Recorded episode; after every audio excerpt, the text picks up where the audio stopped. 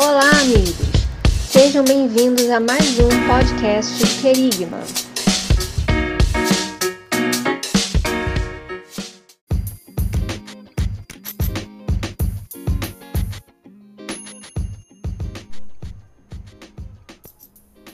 Olá, meus amigos, sejam todos muito bem-vindos a mais um podcast do Querigma. Sejam todos bem-vindos. Eu já quero agradecer a sua presença, já quero agradecer a sua audiência, a sua participação aqui conosco.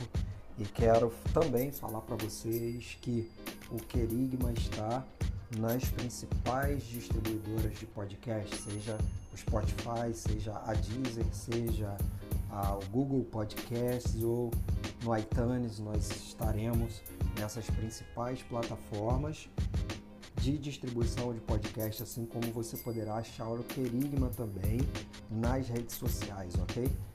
Debaixo, na descrição desse podcast, eu vou deixar para vocês um e-mail caso você queira entrar em contato conosco para contar um testemunho, para falar o quanto esse podcast ele foi importante para você, para dar-nos um feedback. Então fique à vontade para falar conosco, tá bom? Meus amigos, eu quero compartilhar algo da palavra de Deus com vocês. Eu quero que você tenha esse momento como sendo um momento especial de discipulado entre eu e vocês. Nós iremos então ter um momento aqui de compartilhar a palavra e pensar alguns tópicos muito importantes que serão com certeza válidos para os dias de hoje. Nós estamos enfrentando, vivendo momentos de crise, nós estamos vivendo um momento ímpar na história da humanidade. Sabemos que tudo isso que tem acontecido ao nosso redor, muitas coisas são cumprimento de profecias, então não existe a possibilidade de pensarmos diferente. Né? Então a Bíblia ela tem se cumprido a cada dia. Eu quero deixar como, como tema principal aqui reagindo ante a crise, ok?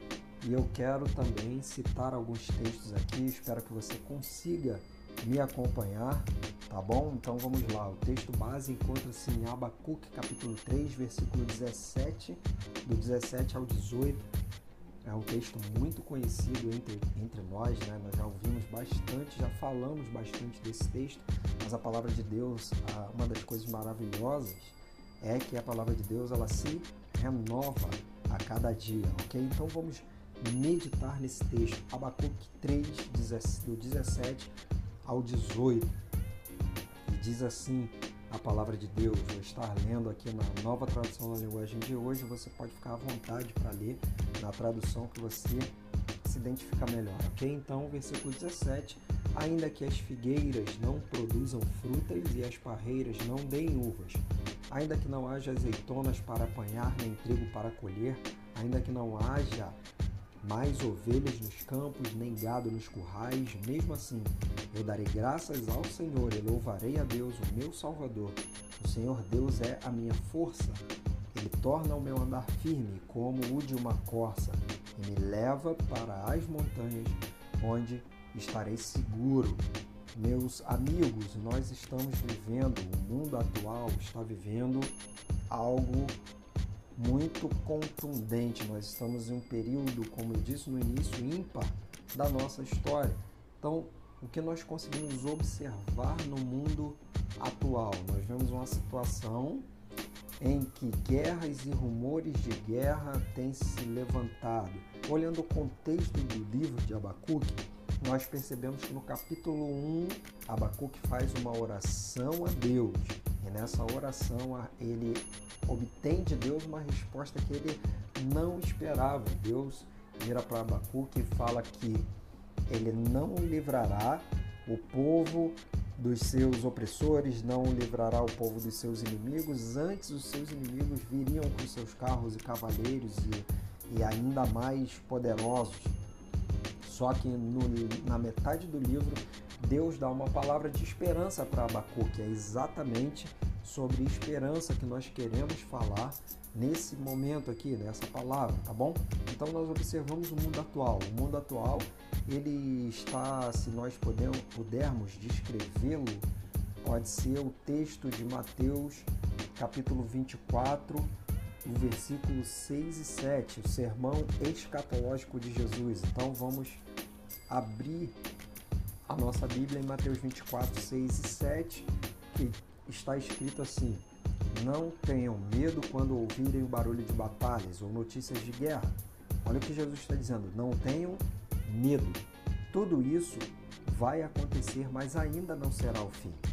Versículo 7: Uma nação vai guerrear contra outra, e um país atacará outro. Ok? Então, em outra tradução, nós encontraremos: se levantará nação contra nação, ou nação contra nação. É um país dividido, é um país lutando contra si mesmo. É a polarização que nós estamos vendo. Nós estamos vendo uma polarização nos Estados Unidos, nós estamos vendo uma polarização aqui no Brasil também, né? conservadores contra progressistas, de uma certa forma, né? Nós estamos vendo direita contra esquerda, muito polarizada, lutando entre si, uns contra os outros. Então, isso é uma nação contra nação. Nós veremos reino contra reino também, ou seja, uma nação contra um reino contra outro reino, um país contra outro país. E isso está bem claro nos dias de hoje. Isso é um, um, um item, um tópico que nós podemos observar com os nossos próprios olhos. Outra coisa que tem acontecido é uma guerra fria. Nós sabemos que existem, existe uma guerra fria 2.0, se assim podemos chamar, onde esses reinos têm se, se armado de tudo que podem, inclusive de um, um poderio militar e bélico. Existe hoje um perigo de uma guerra nuclear porque vários países são potências nucleares. Então, existe esse perigo real e iminente de uma guerra.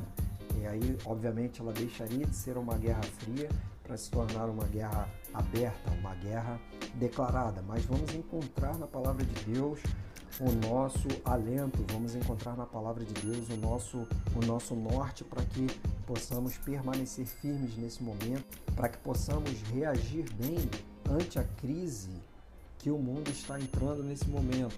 E meus amigos, nesse nesse momento, durante essas crises, esses momentos de crise, algumas pessoas têm reações diferentes. Então, alguns ficam com o coração completamente desanimado. Desde o ano passado, desde 2020, nós estamos vendo surgir ou sair do coração de algumas pessoas aquilo que já não andava bem. Então, a situação de crise só manifestou o coração de alguns, porque alguns casamentos acabaram, porque eles já não vinham bem. Então, a crise só potencializou aquilo que não estava bem. Por quê? onde não existe base, onde não existe fundamento, onde não existe alicerce, qualquer vento pode ser capaz de derrubar, de nos mover da nossa do lugar onde nós estamos. Então nós estamos percebendo alguns ficando com o coração desanimado. Nós temos visto outros tantos caírem em informações manipuladas pela própria mídia e pelas redes sociais nós estamos vendo essas mesmas pessoas caírem em desinformação. Então tudo está muito estranho, tudo está acontecendo para fazer com que as pessoas de fato percam a, a, esperança, de fato percam a fé. Isso tudo tem sido orquestrado de uma forma muito bem organizada, muito bem pensada. Então, hoje, o que nós podemos extrair de fundamento nesse texto para que possamos permanecer firmes? Então, eu vou apresentar, vou compartilhar com vocês três fundamentos para quem é discípulo de Jesus resistir aos tempos de crise. Então, vamos lá. Três fundamentos para nós somos discípulos de Jesus reagirmos aos tempos de crise. Então, a primeiro, o primeiro tópico ou o primeiro fundamento é permanecer. Nós precisamos permanecer. Permanecer onde? Permanecer primeiro de tudo em Cristo. Tá? E aí eu peço que você abra a sua Bíblia aí junto comigo em João, capítulo 15. Vamos lá juntos? João, capítulo 15, oração sacerdotal de Jesus, tá bom? Os versículos a partir do versículo 1, olha só o que Jesus disse: Eu sou a videira verdadeira e meu pai é o lavrador. Todos os ramos que não dão uvas, ele corta, embora eles estejam em mim. Mas os ramos que dão uva, uvas, ele poda, a fim de que fiquem limpos e deem mais uvas ainda. Vocês já estão limpos por meio dos ensinamentos que eu lhes tenho dado. O versículo 4, preste bem atenção. Jesus vai dizer: continuem unidos comigo. E talvez na versão que você escolheu para estudar esteja escrito: permaneça em mim. E aí ele vai continuar: e eu continuarei unido com vocês. Então, permaneçam em mim e eu permanecerei em vós. Pois assim como o ramo só dá uvas quando está unido com a planta, assim também vocês só podem dar frutos se ficarem unidos comigo. É o que disse Jesus. Então a primeira coisa que eu tenho que fazer no momento de crise é permanecer em Cristo, estar com as minhas raízes profundas nele, estar com as minhas raízes fincadas em Cristo. Quanto mais eu estiver fundamentado em Jesus e naquilo que ele diz sobre mim, aquilo que ele diz sobre você, mais você conseguirá sobressair ou reagir bem ante a crise. Então, permaneça em Cristo. Permaneça no mundo. No mundo? É, no mundo. Olha só o texto que se encontra dessa vez em João 17, só andar alguns capítulos, né? Nós estávamos no 15, onde pule um capítulo 16, versículo, no capítulo 17, a partir do versículo 15. Olha o que diz Jesus: Não peço, Jesus orando a Deus, né, fazendo essa intercessão, oração sacerdotal de Jesus. Não peço que os tires do mundo, mas que os guardes do maligno, assim como eu não sou do mundo, eles também não são, que eles sejam teus por meio da verdade. A tua mensagem ou a tua palavra é verdade. Assim como tu me enviaste ao mundo, eu também os enviei. Então Jesus que nos enviou ao mundo.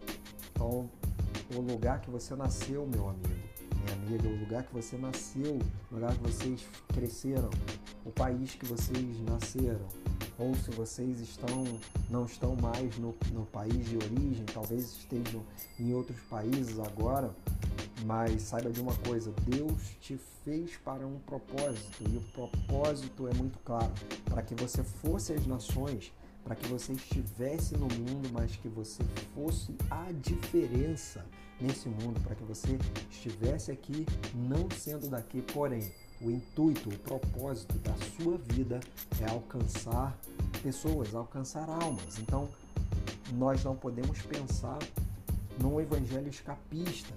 Isso deu um problema no primeiro, antes do, do nascimento de Jesus, no primeiro século, nós tínhamos uma, existia uma seita chamada os essênios, tá? Os essênios eram o povo do deserto. E aí o que que, que, o que fazia essa seita, né? Eles quando perceberam que o templo estava completamente corrompido, eles foram para o deserto, porque eles não queriam se contaminar. Agora eu pergunto para vocês: se o juízo de Deus começasse no primeiro século, onde você acha que cairia o juízo de Deus primeiro? Obviamente, o juízo de Deus cairia sobre todos aqueles que viviam uma vida ascética. O ascetismo é um problema para nós. Nós estamos no mundo, não somos do mundo, porém, nós estamos no mundo com um propósito. Então, viver uma vida ascética ou optar pelo evangelho escapista, tomara que Deus me tire daqui, tomara que Deus me leve daqui, tomara que eu encontre um lugar para ir onde eu não poderei me contaminar, não poderei sofrer influência de ninguém. Isso não é o que a palavra de Deus diz sobre, sobre mim e sobre você. Nós temos que estar no mundo com um propósito, não podemos querer sair, lógico, nós temos que amar a vinda do Senhor, nós temos que desejar a vinda do Senhor, mas nós temos que saber e ter isso em mente de que nós estamos aqui com um propósito, para um propósito, ok? Então, o primeiro tópico que nós iremos fazer para reagir ante a crise é permanecer em Cristo e permanecer no mundo. De qualquer maneira, não sendo sal e sendo luz, e é isso exatamente que puxa o nosso segundo tópico para nós colocarmos em prática em nossas vidas, que é não só permanecer, mas apresentar. Apresentar o que a quem? Apresentar, obviamente, Cristo através de nossas vidas. Jesus fala que nós seríamos sal e luz nessa terra. No livro de Lucas, Jesus ele vai dizer: para que eles vejam a vossa luz e deem glórias a vosso Pai que está, está no céu. Então nós estamos aqui para que nossa vida reflita Cristo, para que nós sejamos o reflexo dele que habita em nós. E por isso nós fomos enviados. Por isso nós fomos Jesus ele ele nos capacitou e tem nos capacitado para estar nesse presente momento da história que o mundo está é, observando todas essas coisas acontecendo. Então, tudo está dentro do plano de Deus e você precisa crer nisso, você precisa acreditar que você faz parte do remanescente que fará a diferença nesse, nesses tempos, nesses últimos dias, ok? E sem perder a fé e sem perder a esperança. Então, permaneça em Cristo e no mundo, apresente Cristo através da sua vida, sendo sal e sendo luz. Nós devemos ser pedestais para que Cristo apareça. E o terceiro tópico que eu quero compartilhar com vocês é proclamação. Então, se existe um momento onde a palavra de salvação, a palavra do Evangelho se faz muito mais necessária, é a tempos em que o momento onde encontramos esse espaço para falar do amor de Deus. Então, na proclamação nós temos que ter a vida diferenciada, isso é, o testemunho passivo. O testemunho passivo é o testemunho que nós damos com a nossa própria vida para que depois seja necessário falarmos, para que ganhemos o, a, a, oportunidade de estar expressando com palavras. Mas, primeiro de tudo, a nossa vida tem que ser a nossa pregação, e isso é chamado de testemunho passivo. Depois, nós temos que proclamar a verdade que habita em nós. E essa palavra está lá em Romanos capítulo 10, versículo 13 e 14. Abre aí comigo em Romanos capítulo 10, Olha só o que a palavra de Deus vai dizer. Vamos lá. Deixa eu chegar aqui, Romanos 10, versículo 13 e 14 vai dizer assim: Mas, como dizem as Escrituras Sagradas, todos os que pedirem ajuda do Senhor serão salvos, ok? Olha o que Paulo está dizendo, preste bem atenção.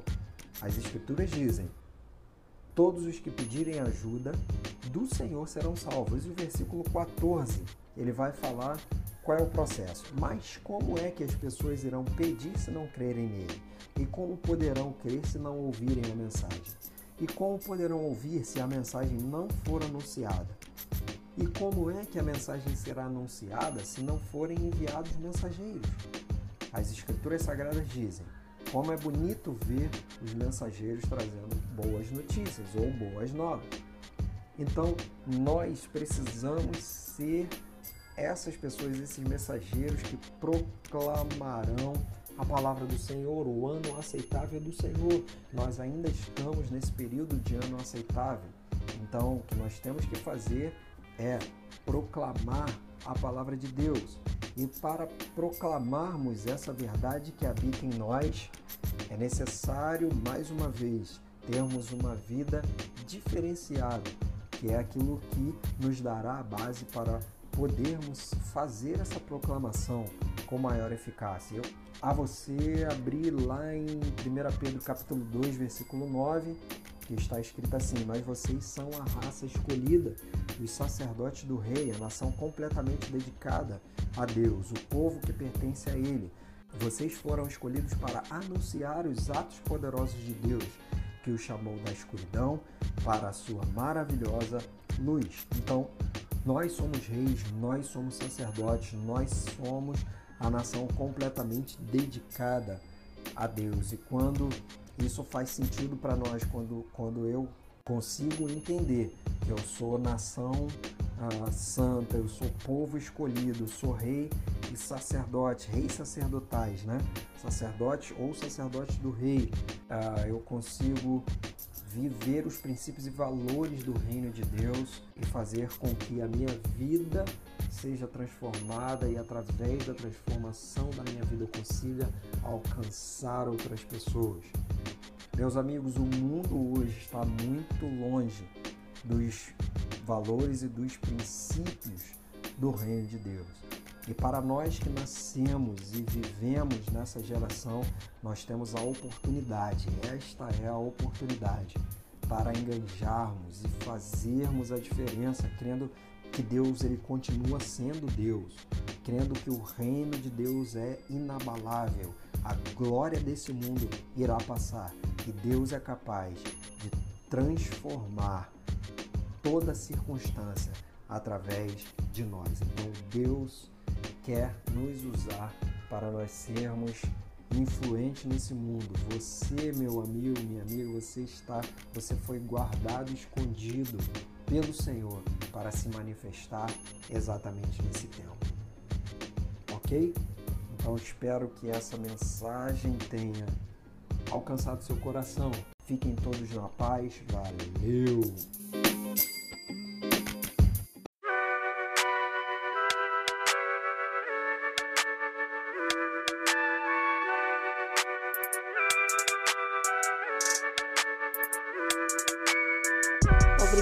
Por nos ouvir.